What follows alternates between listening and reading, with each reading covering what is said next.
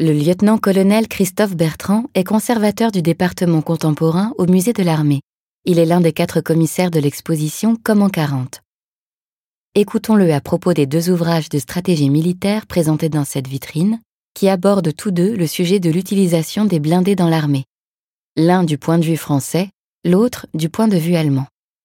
Devant vous, vous avez deux ouvrages fondamentaux, l'un paru en 1934, écrit par le lieutenant-colonel de Gaulle vers l'armée de métier, et l'autre, Les troupes blindées et leur coopération avec les autres armes, écrit par le général Guderian.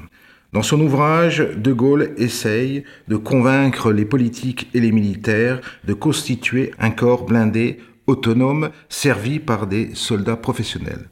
De son côté, Guderian rappelle rapidement l'histoire de la création des unités blindées qu'il mène depuis 1922 et les principes fondamentaux pour la mise en place des unités blindées. Il s'agit pour les Allemands d'en faire l'arme capable d'emporter la décision sur le champ de bataille. Du côté français, les choses sont plus compliquées. De Gaulle est obligé de convaincre et n'y arrive pas l'état-major français qui reste attaché au rôle principal de l'infanterie sur le champ de bataille. Du côté allemand, les principes mis en place par Guderian seront appliqués, puisqu'en 1938, l'armée allemande comptera 10 divisions euh, blindées, alors que du côté français, euh, les tentatives de De Gaulle n'aboutiront qu'en janvier 1940 avec la création de trois divisions cuirassées.